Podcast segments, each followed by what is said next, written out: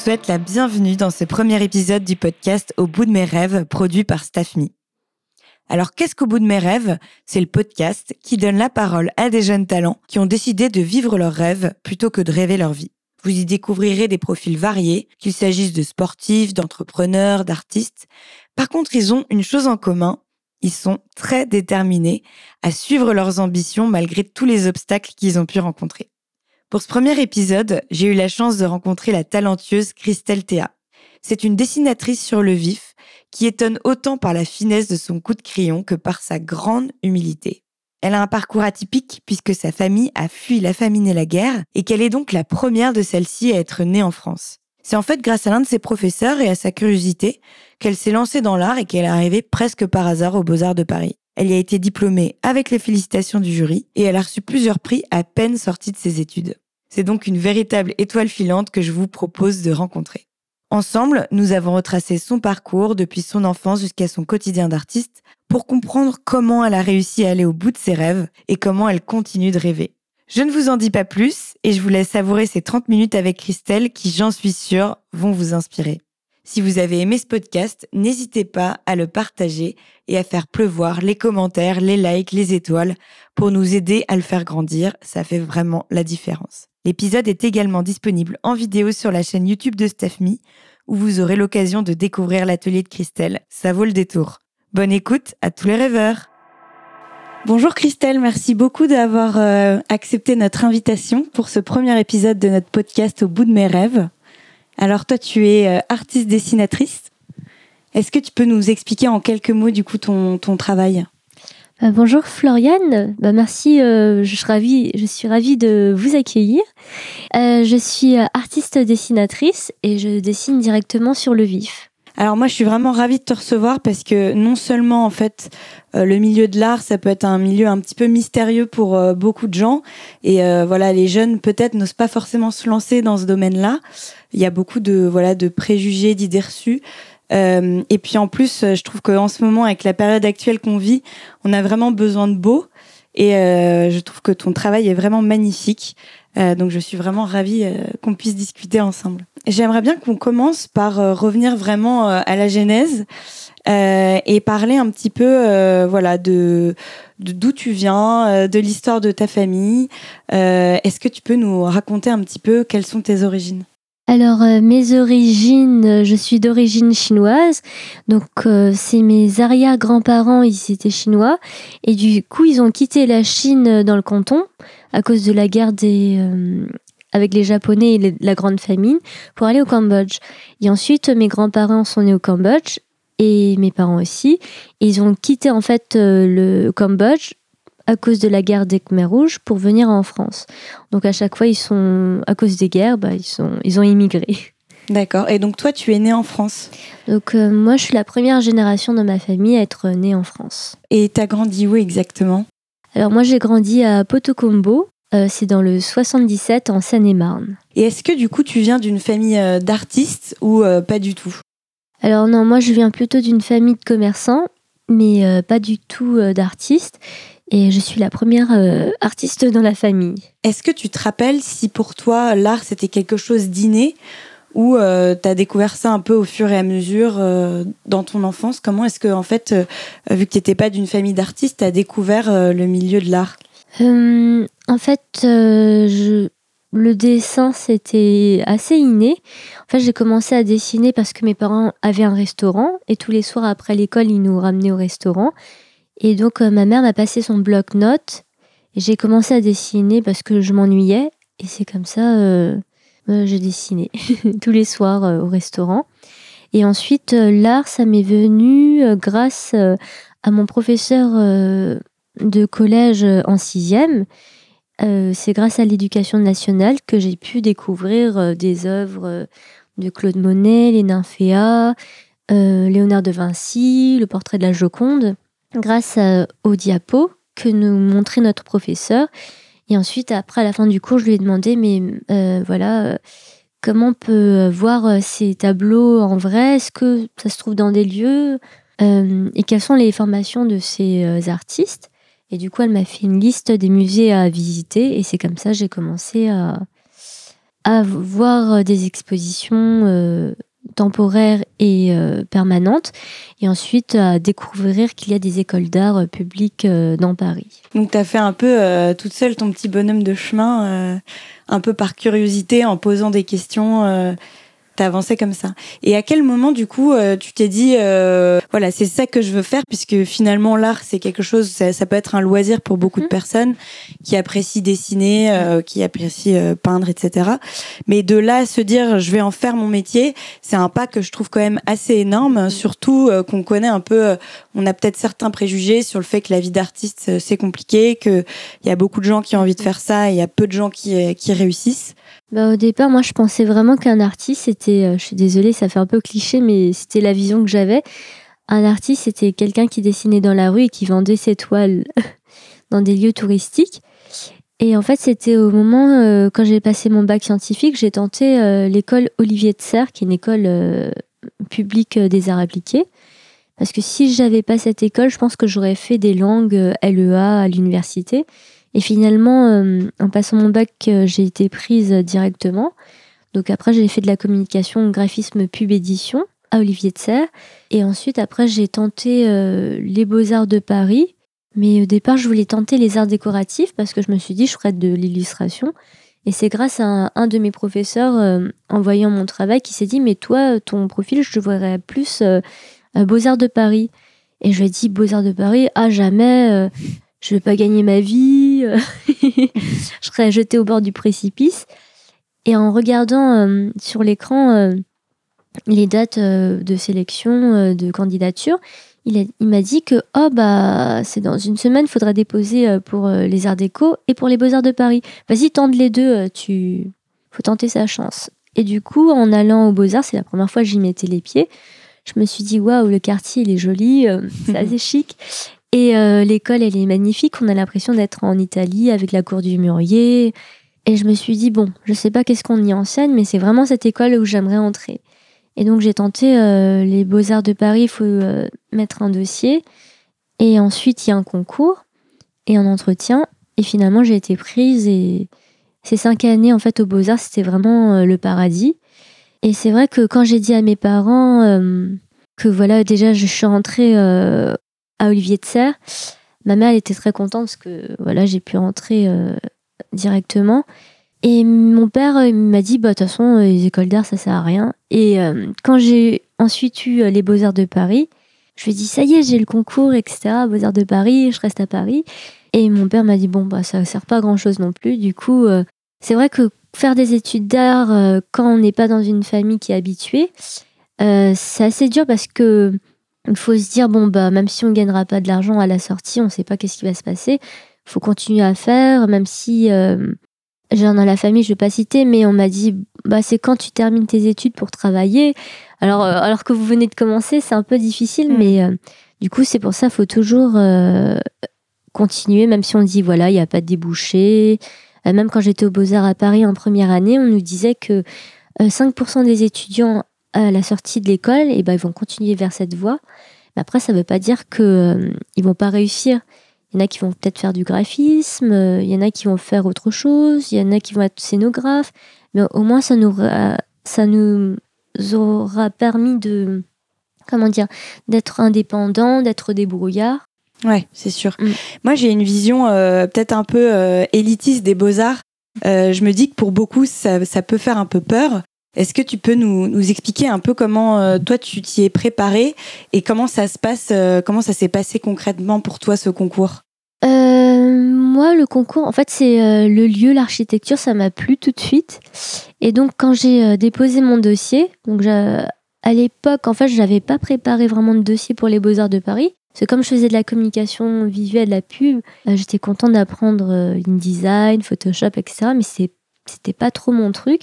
Et du coup, euh, durant toute l'année, je faisais des dessins pour moi, je faisais de la lino euh, grâce à Olivier de Serre et de la photo, des dessins, des carnets de croquis, de la peinture, mais de mon côté. Et c'est ensuite, après, je me suis dit, bah, en rassemblant tout ça, je présentais euh, un dossier. Et une fois qu'on était pris par dossier, ensuite, on doit passer le concours, un concours de dessin, un concours d'histoire de l'art et un entretien de de 10 minutes devant 15 personnes. On a l'impression que c'est euh, le jugement dernier. parce qu'en fait, euh, on n'arrive pas avec nos travaux, il y a quelqu'un qui les prend. Et ensuite, on nous appelle pour dire voilà, vous pouvez entrer. Et euh, la personne nous dit, euh, un des présidents du jury nous dit bah voilà, vous avez 5 minutes pour présenter votre travail. voilà, je sélectionné. Et après, les questions vont comme des balles de ping-pong. Et en fait, il n'y a pas un sourire quand on passe un entretien.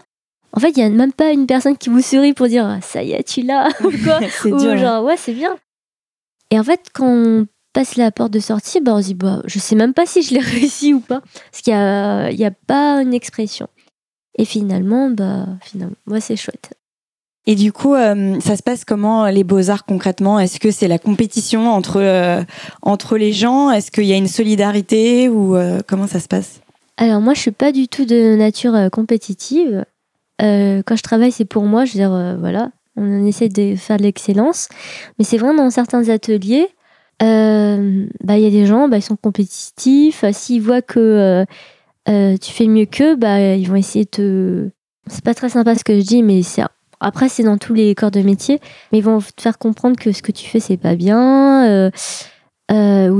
Oui, il y a des jalousies, malheureusement. Mais après, c'est comme, comme dans la vie, euh, faut faire avec. Euh, faut pas se prendre le chou. Ouais. Et les cours, ça se passe comment Du coup, vous êtes euh, entre euh, élèves et vous avez des cours où en fait euh, chacun travaille un peu dans son coin euh, sur ses Euh, projets? En fait, aux Beaux-Arts de Paris, ils ont gardé euh, la tradition euh, qu'il y a depuis euh, des siècles, c'est d'avoir un atelier. Et donc, euh, l'atelier, c'est euh, un professeur qui est artiste. Et donc, c'est un peu le- la matière principale. Et du coup, après, ça dépend des années. On a des cours de dessin obligatoires, euh, première, deuxième année. Après, on doit avoir des cours de technicité, des cours de langue. Et donc, en fait, c'est un peu à la carte. C'est comme un plateau d'argent, on a plein de petits fours et après, on sélectionne. C'est-à-dire, chaque étudiant de la première à la cinquième année, on peut euh, avoir des cours, euh, mais totalement différents. C'est, euh, ouais, on a vraiment des formules très différentes. Et du coup, c'est ça qui euh, permet un peu cette liberté euh, de pouvoir choisir ce qu'on veut. Et en parlant de choisir ce qu'on veut, toi du coup tu t'es orienté vers le dessin. Comment en fait euh, t'es venu à te dire euh, bah c'est ça que j'ai envie de faire comme euh, style d'art euh, étant donné les possibilités qu'il y a assez grandes? Alors, au départ, j'avais fait de la photo, des photomontages en mêlant dessin et photographie. Parce que je me suis dit que voilà, la photo, je gagnerais ma vie, je sais pas, je pourrais faire de la pub ou quoi. Et finalement, après, petit à petit, je me suis dit, bah, je vais plutôt faire le dessin, parce que, je sais pas, tout d'un coup, il y a une envie juste de dessiner. Parce que je trouve magique avec le dessin, c'est on part d'une feuille blanche, et en fait, on peut créer euh, pas mal de choses. Alors que la photo, en fait, maintenant, tout le monde a un appareil photo. euh, avec son téléphone. avec son téléphone, quand on regarde Instagram aujourd'hui. Mais après, bon, bien sûr, il y a des photographes, ils font des cadrages, ils ont un point de vue, ils ont une démarche. Mais pour moi, je sais pas, c'était peut-être plus personnel euh, en dessin. Et alors moi, ce qui m'intrigue aussi, c'est le processus de création. Euh, en fait, comment tu, fais pour euh, choisir ce que tu vas dessiner et euh, comment ça se passe? Que tu, tu es réfléchi à l'avance ou c'est complètement sur le vif que tu vas que tu vas faire ton, dessin? Du coup, en fait, je dessine par thème. C'est un peu selon mon feeling. Du coup, je vais, par exemple, là, pendant le premier confinement, du coup, c'était le thème plutôt gastronomique, ce qu'on avait euh, à table. Euh, là, aujourd'hui, c'est les séries sur les bibliothèques parisiennes. Euh, Il y a un moment, j'ai fait les blocs opératoires à l'hôpital Necker. Euh, ça peut être aussi euh, dans la rue. Ou quand je suis en résidence d'artiste, euh, quand j'étais à Budapest, c'était les bains à Budapest. En Inde du Sud, c'était vraiment euh, autour de la Sarata Villas, euh, là où j'étais euh, logée. Donc, euh, en fait, je dessine tout ce que je vois et euh, je dessine euh, quand ça m'amuse. Voilà.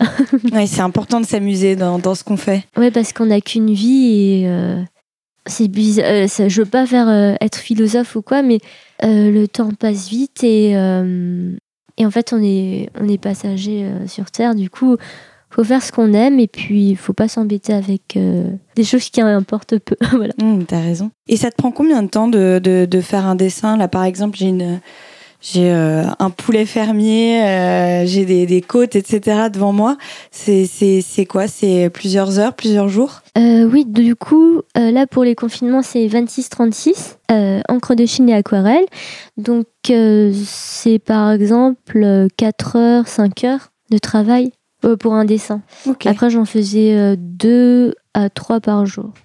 Ah, C'est beaucoup, deux, trois par jour. Ouais, voilà, ça dépend à la de fin, ta main devait être un petit peu euh, fatiguée. Ouais. Et entre temps, je prenais aussi, euh, je suivais euh, sur les réseaux sociaux les cours de Philippe Conticini. Donc comme ça, ça me fait une petite pause euh, gastronomique. C'était toujours dans le thème de la gastronomie Voilà. en tout cas. Et on apprenait des plats, euh, c'est sympa. Et euh, du coup, moi aussi, euh, ce, que, ce, que, ce qui m'interroge, et je pense que c'est le cas de beaucoup de personnes, c'est euh, concrètement la vie d'artiste, comment ça se passe? Pour moi, ça me, ça me semble être quand même un métier assez solitaire. Est-ce que c'est pas trop, trop lourd de finalement être seul c'est vrai que c'est un, pour ma part, je parle pour moi, mais c'est un métier solitaire. En fait, on se donne son propre emploi du temps. Il y a personne qui nous attend. Et c'est vraiment, euh, on vit au jour le jour. Et en fait, le luxe, c'est vraiment de faire ce qu'on aime. En fait, on est no- notre propre patron. Et puis, euh, non, moi, je trouve que c'est une chance. euh, on a cette liberté. Et tu gardes toujours, t'es toujours motivé ou t'as des, des petites baisses de, d'inspiration de temps en temps? Euh, pour l'instant, j'ai de la chance, je suis toujours motivée. Parce qu'en fait, c'est, j'ai l'impression que si je dessine pas chaque jour, par exemple, si je prends une semaine euh, de vacances sans rien faire, je sais pas, à l'autre bout de l'Asie ou je ne sais où, j'ai l'impression que c'est comme si euh, j'avais rien fait. C'est comme si j'avais pas fait de devoir ou c'est comme quelque chose qui manque en fait. J'ai besoin de continuer à dessiner. euh.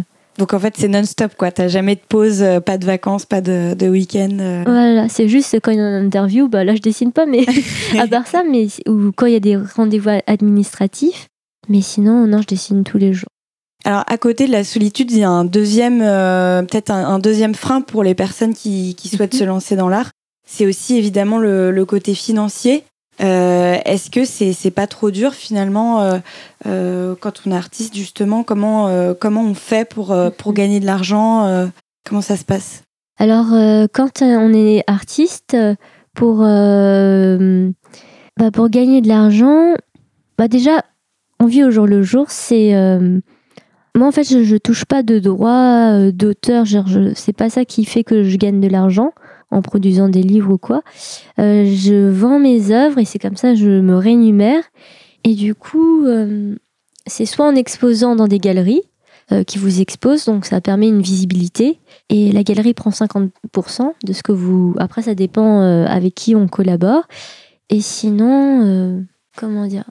J'ai de la chance, j'arrive à en vivre. Après, j'ai pas de charges, j'ai pas d'enfants, j'ai pas de, de grosses charges. Donc, euh, Euh, comment tu fais pour te démarquer en tant qu'artiste euh, pour justement trouver toutes ces opportunités de pouvoir faire des expositions, de vendre tes dessins, etc. Comment faire? Bah, Au départ, quand j'étais étudiante, je faisais pas mal de concours. Et en fait, c'est un peu effet boule de neige. Des fois, il y a des concours qu'on est lauréat, il y a une exposition. Et quelqu'un voit cette exposition, vous propose une autre exposition, ou vous propose d'autres choses. Ou des collectionneurs qui vous collectionnent, euh, vous proposent à d'autres collectionneurs. Et en fait, ça fait un peu euh, bah, boule de neige euh, pour arriver. Et aujourd'hui, maintenant, euh, c'est vrai que là, j'ai de la chance et on- on me propose des expos C'est génial. directement ou des projets. Et j'ai vu que tu étais aussi sur les réseaux sociaux. Est-ce que ça te, ça te ramène aussi un petit peu de, de clients, de, de visibilité? Euh, de clients un petit peu, mais euh, surtout euh, plus pour la visibilité. euh, du coup, il y a. Ouais, non, c'est non, c'est chouette. En fait, c'est une vitrine gratuite qui permet d'être vue par plus de gens.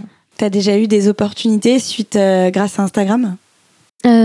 Pour faire des expos? Ouais, pour te faire connaître euh, des gens qui t'ont proposé euh, des projets ou. euh, Ah oui, parce que des fois, par exemple, quelqu'un vous rencontre, il sait pas qui, vous êtes, et du coup, soit il regarde sur Google, euh, voilà votre site internet, tout de suite ils vont regarder euh, sur Instagram, voilà qui vous êtes, et très vite on voit euh, le portfolio. Alors, il y a une autre façon dont toi tu te démarques, c'est euh, dans ta façon en fait de t'habiller.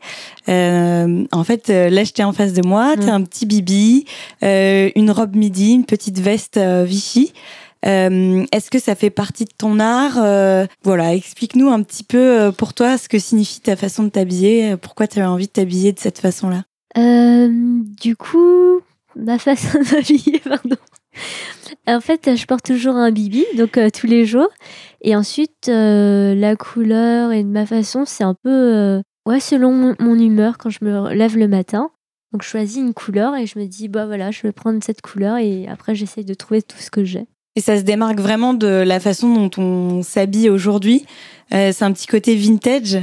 Euh, c'est, euh, est-ce que ça fait partie de ton art ou c'est juste un, un goût comme ça de se, se démarquer euh? Non, c'est juste un goût bah, de, bah, de bien s'habiller. Parce qu'on dit souvent que par exemple quand on est mal ou quand on n'est pas très bien, on on prend pas soin de son physique. Et là, bon, bah, si je suis de bonne humeur, bah, je m'habille bien.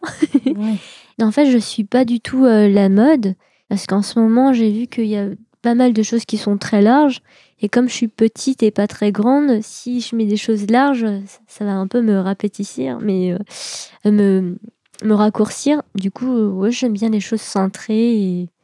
Les gens te repèrent un petit peu euh, dans la rue. T'as des personnes qui qui commentent un petit peu, qui qui sont peut-être un peu surpris ou pas du tout? Euh, ouais, il y en a beaucoup qui me qui m'arrêtent ou qui viennent me parler, me dire ah j'adore votre style, euh, ah vous êtes élégante mademoiselle ou madame. et il y en a qui me disent mais en fait beaucoup de questions c'est vous travaillez dans la mode, ah vous euh, vous, vous créez des robes. Donc en fait on pense que je suis euh, je sais pas euh, je suis styliste ou mais non je suis juste artiste. Mais c'est bien, c'est une façon euh, aussi peut-être de, de toucher d'autres personnes. Il faut oser en fait avoir son style aussi. euh. Pas avoir peur euh, du jugement des autres, quoi. Faut être Ouais. bien dans sa peau. Voilà, c'est c'est le plus important. Et pareil, euh, les bibis, on n'en met plus trop. Euh, c'est moins à la mode. Bon, il y en a qui le portent pour les mariages ou pour les prix de Diane ou en Angleterre, comme la reine d'Angleterre. Mais euh, c'est vrai, j'aime bien les bibis parce que j'ai une tête à bibi. Et après, euh, voilà. Et toi, du coup, c'est quoi les, hum, les, personnes, les artistes qui ont pu t'inspirer sur ta route, justement, pour euh, persévérer dans cette voie? Alors, les personnes euh, qui m'ont inspirée, euh, c'est par exemple Albrecht Dürer, un graveur. J'aime beaucoup David Hockney, qui est encore artiste anglais, qui est encore vivant. Sam Safran, qui est décédé il y a quelques mois ou il y a peu de temps, on va dire. Et ce sont des artistes comme ça qui me, bah, qui me poussent à continuer ce que je fais. Et euh, qu'est-ce qui, euh, en fait, chez eux, te, te, te donne envie d'aller plus loin de ton côté? Euh, Qu'est-ce qui me donne En fait, c'est la précision du trait, le détail, et euh, on sent qu'ils s'amusent. Ouais, j'ai l'impression que finalement, c'est vrai que ce côté s'amuser, c'est vraiment hyper important, en fait. Ah oui, c'est, c'est la motivation. Super. Bah pour terminer, petite question, ce serait quel est ton, ton artiste et ton œuvre préférée? Euh, mon artiste et œuvre préférée, là maintenant? C'est dur, hein, je sais que Ouais, c'est dur. compliqué. Euh. Alors, mon artiste préféré euh, en ce moment, c'est euh, Sam Safran. C'est dur parce qu'en fait, j'aime beaucoup David Hockney aussi, mais on va dire Sam Safran parce qu'il est plus là. Et euh, j'aime beaucoup La Grande Touffe d'herbe de Dürer. Et pourquoi c'est ton œuvre préférée du coup? Parce qu'en fait, il, il part euh, d'une. euh, c'est juste une touffe d'herbe qu'il a vue de son atelier. Et c'est quelque chose euh, dont on fait pas attention. Par exemple, une touffe d'herbe, on passe à côté, on marche dessus. c'est pas quelque chose qu'on va dire, ah, c'est très joli. Et lui, il a réussi à la magnifier. En fait, de rendre quelque chose qui existe, de le rendre mystérieux. Hmm, Et la vérité est dans les détails. C'est vrai. Et euh, ton œuvre à toi préférée, c'est quoi?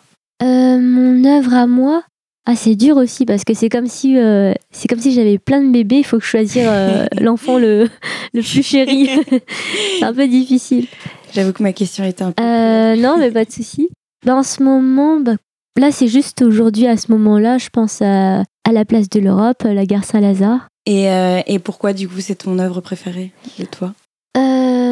Parce que en fait, j'aime bien cette place de l'Europe. Ça me rappelle des souvenirs quand j'étais enfant. On allait acheter des partitions de musique, mais aussi j'aime bien euh, de voir tous ces détails de train, de grillage, euh, les ombres euh, sur le trottoir.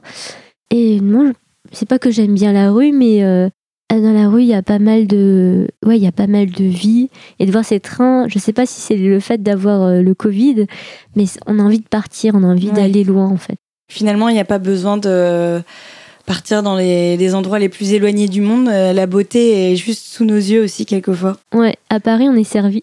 Ouais, Il y a plein de choses à dessiner. Pour conclure, du coup, je voulais savoir, Christelle, quel était ton mot de la fin pour euh, tous les jeunes finalement qui ont envie d'aller au bout de leurs rêves, puisque c'est euh, le thème de ce podcast? Bah, pour les jeunes qui veulent se lancer euh, dans le domaine de l'art, le conseil que je donnerais, si vous avez cette envie, bah, faut tenter le coup. Hein. Quoi qu'on dise après, par rapport à la rémunération, comment gagner votre vie, bah, tentez parce que sinon vous allez le regretter.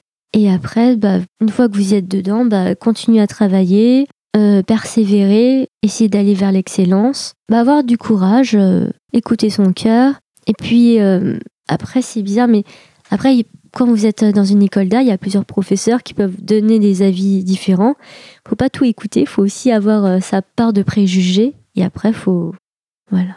C'est magnifique. Merci beaucoup Christelle. J'espère que ça aidera beaucoup de, jeunes qui connaissent pas très bien le milieu de l'art et qui voulaient en savoir plus. Euh, au moins que ça ait attisé leur curiosité. J'espère que de, cet épisode naîtront beaucoup de futurs artistes talentueux comme toi. Ah, merci beaucoup. Je te remercie encore une fois d'avoir accepté notre invitation. Ah, avec grand plaisir. Merci Florian. merci Christelle.